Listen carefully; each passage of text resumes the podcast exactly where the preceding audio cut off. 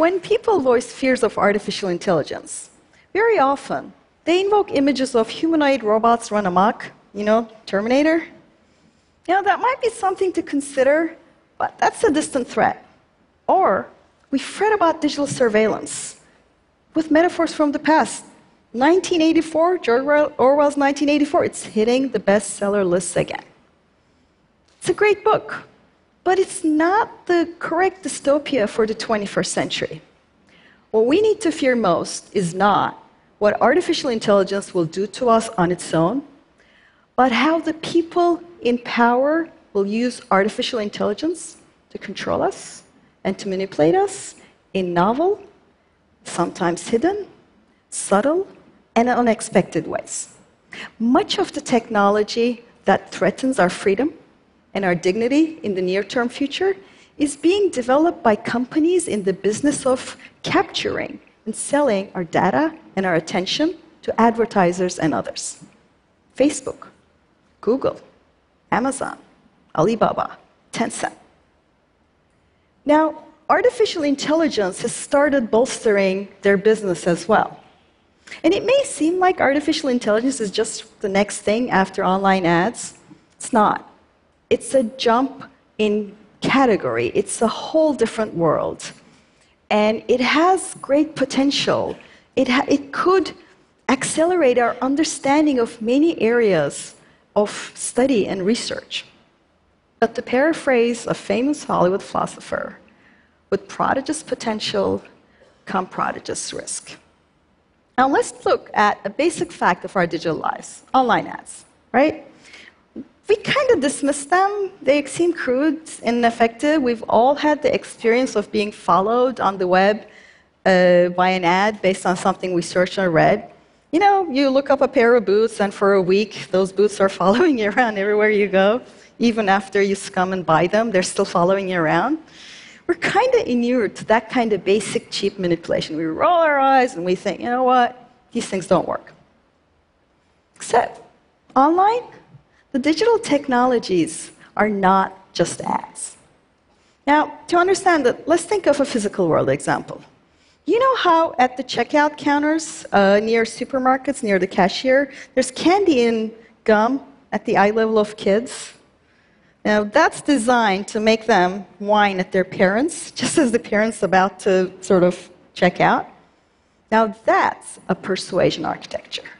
It's not nice, but it kind of works. That's why you see it in every supermarket. Now, in the physical world, such persuasion architectures are kind of limited because you can only put so many things by the cashier, right? And um, the candy and gum, it's the same for everyone, even though it mostly works only for people who have whiny little humans beside them. In the physical world, we live with those limitations. In the digital world, though, persuasion architectures can be built at the scale of billions, and they can target, infer, understand, and be deployed at individuals one by one by figuring out your weaknesses, and they can be sent to everyone's phone private screen, so it's not visible to us. And that's different. And that's just one of the basic things that artificial intelligence can do. Now, let's take an example. Let's say you want to sell plane tickets to Vegas, right?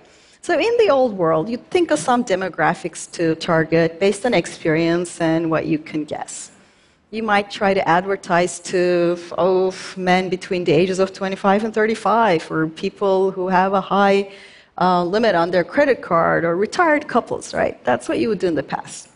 With big data and machine learning, that's not how it works anymore.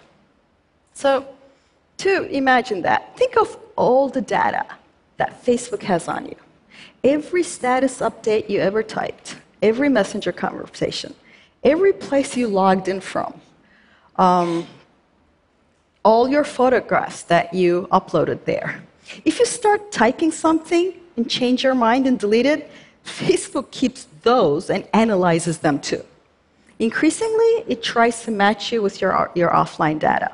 It also purchases a lot of data from data brokers. It could be everything from your financial records to a good chunk of your browsing history, right? In the US, such data is routinely collected, collated, and sold. In Europe, they have tougher rules. So, what happens then is, by churning through all that data, these machine learning algorithms, that's why they're called learning algorithms, they learn to understand the characteristics of people who purchased tickets to Vegas before. When they learn this from existing data, they also learn how to apply this to new people.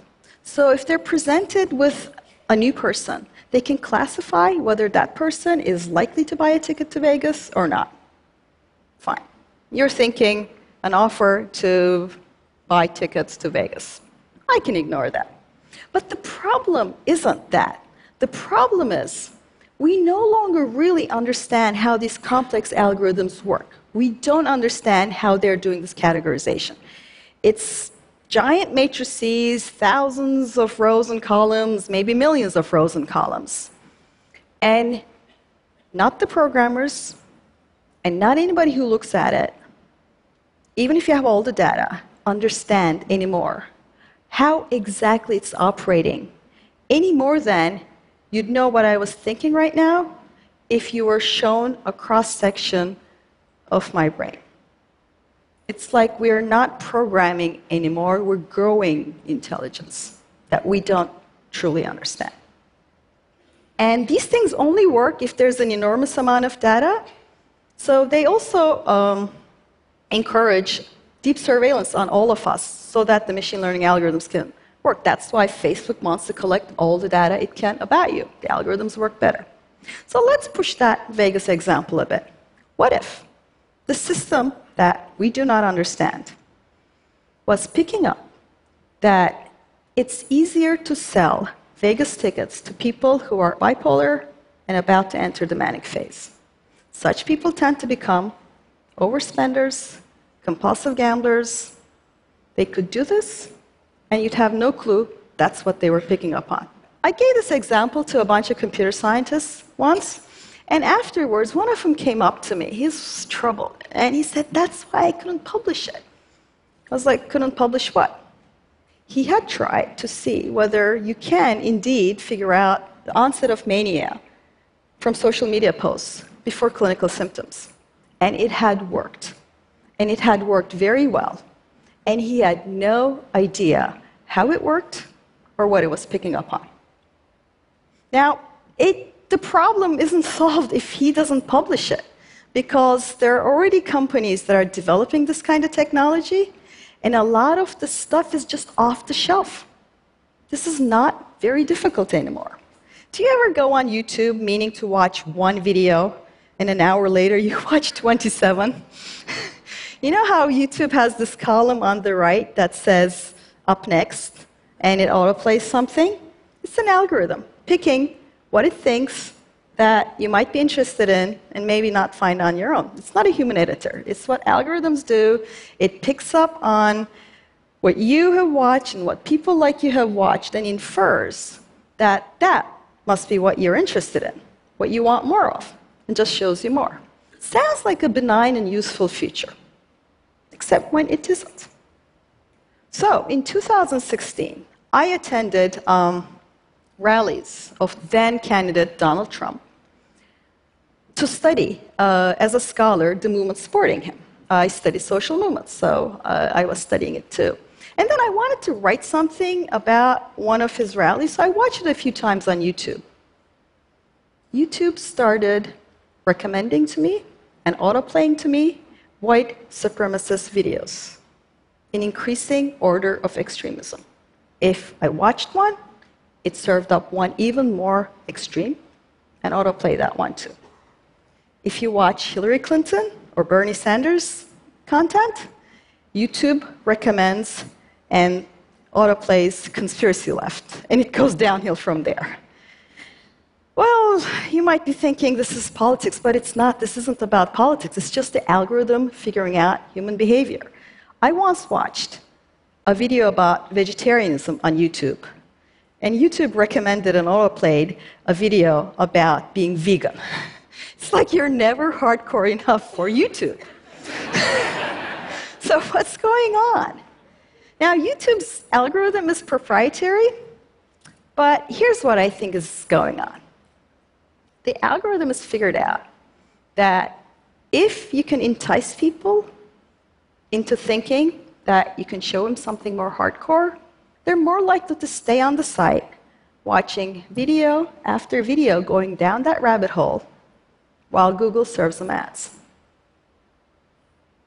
Now, with nobody minding the ethics of the store, these sites can profile people who are Jew haters, who think that Jews are parasites, and who have such explicit anti Semitic content, and let you target them with ads. They can also mobilize algorithms to find for you lookalike audiences. People who do not have such explicit anti Semitic content on their profile, but whom the algorithm detects may be susceptible to such messages and lets you target them with ads too. Now, this may sound like an implausible example, but this is real.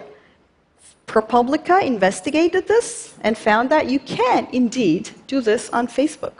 And Facebook helpfully offered up suggestions on how to broaden that audience.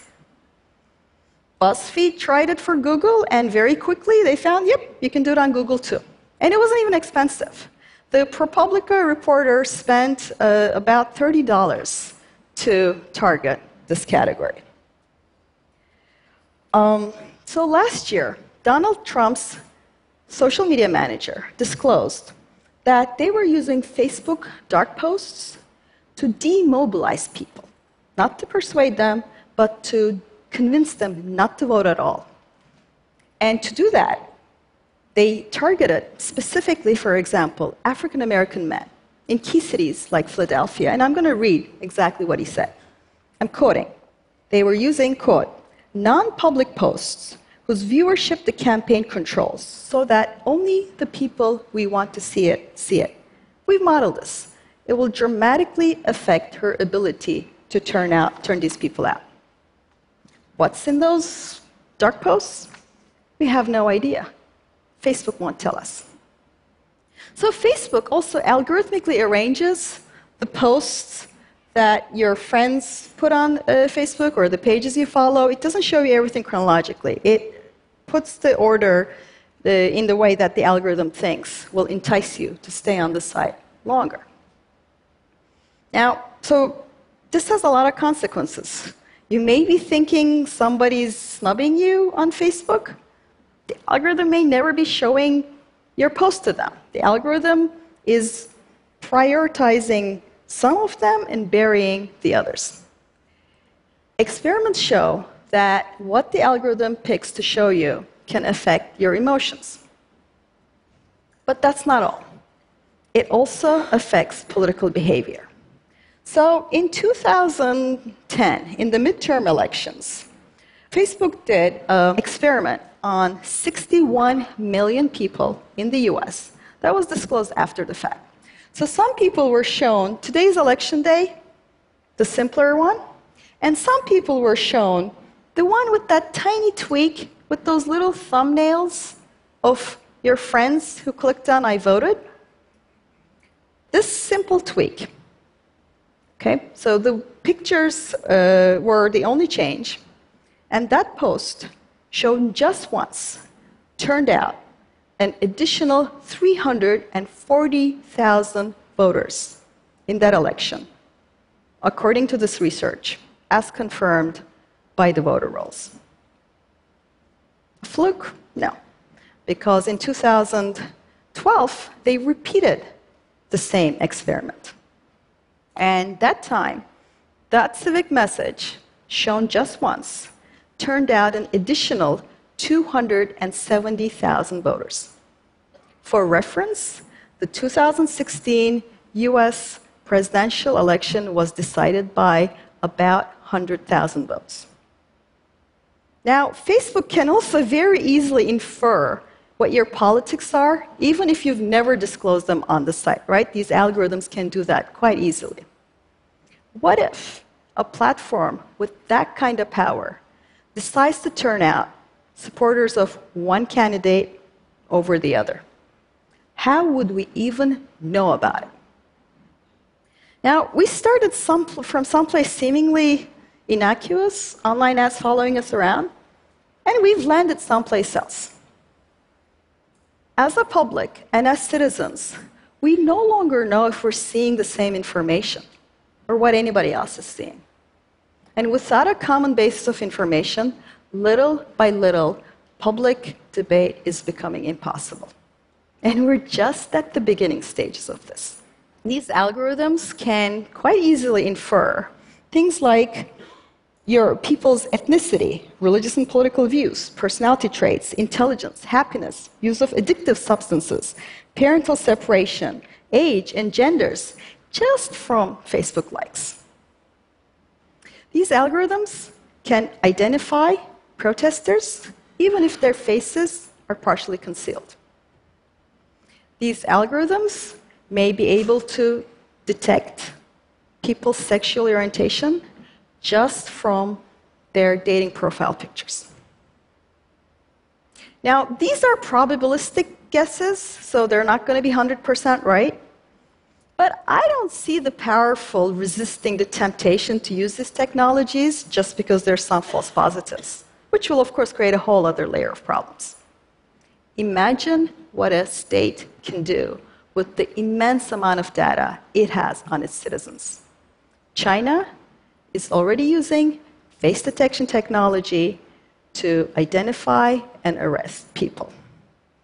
And here's the tragedy we're building this infrastructure of surveillance authoritarianism merely to get people to click on ads. And this won't be Orwell's authoritarianism. This isn't 1984. You know, if authoritarianism is using overt fear to terrorize us, we'll be scared. But we'll know it. We'll hate it and we'll resist it.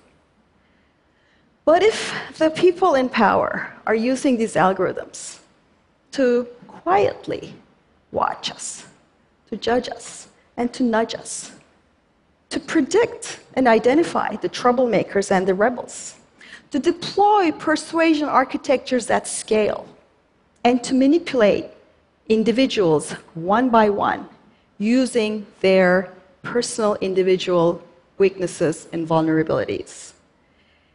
And if they're doing it at scale, through our private screens, so that we don't even know what our fellow citizens and neighbors are seeing, that authoritarianism will envelop us like a spider's web. And we may not even know we're in it. So, um, Facebook's market capitalization is approaching half a trillion dollars. It's because it works great as a persuasion architecture. But the structure of that architecture is the same whether you're selling shoes or whether you're selling politics. The algorithms do not know the difference. The same algorithms set loose upon us to make us more pliable for ads are also organizing our political, personal, and social information flows. And that's what's got to change. Now, don't get me wrong. We use digital platforms because they provide us with great value. Uh, I use Facebook to keep in touch with friends and family around the world. Uh, I've written about how crucial social media is for social movements. I have studied how these technologies can be used to circumvent censorship around the world. But it's not that the people who run, you know, Facebook or Google are maliciously and deliberately trying to make the country or the world more polarized and encourage extremism. I read the many well intentioned statements that uh, these people put out, but it's not the intent or the statements people in technology make that matter, it's the structures and business models they're building. And that's the core of the problem. Either Facebook is a giant con of half a trillion dollars, and ads don't work on the site, that it doesn't work as a persuasion architecture, or its power of influence is of great concern. It's either one or the other. It's similar for Google, too. So, what can we do? Uh, this needs to change. Now, I can't offer a simple recipe because we need to restructure the whole way our digital technology operates. Everything from the way um, technology is developed to the way the incentives, economic and otherwise, are built into the system. Uh, we have to face and try to deal with the lack of transparency created by the proprietary algorithms, the structural challenge of machine learning's opacity, all this indiscriminate data that's being collected about us. We have a big task in front of us. We have to mobilize our technology, our creativity, and yes, our politics, so that we can build artificial intelligence that supports us in our human goals, but that is also constrained by our human values. And I understand this won't be easy. We might not even easily agree on what those terms mean. But if we take seriously how these systems that we depend on for so much operate, I don't see how we can postpone this conversation anymore. These structures are organizing how we function, and they're controlling what we can and we cannot do. And many of these ad finance platforms, they boast that they're free. In this context, it means that we are the product that's being sold. We need a digital economy where our data and our attention is not for sale to the highest bidding authoritarian or demagogue.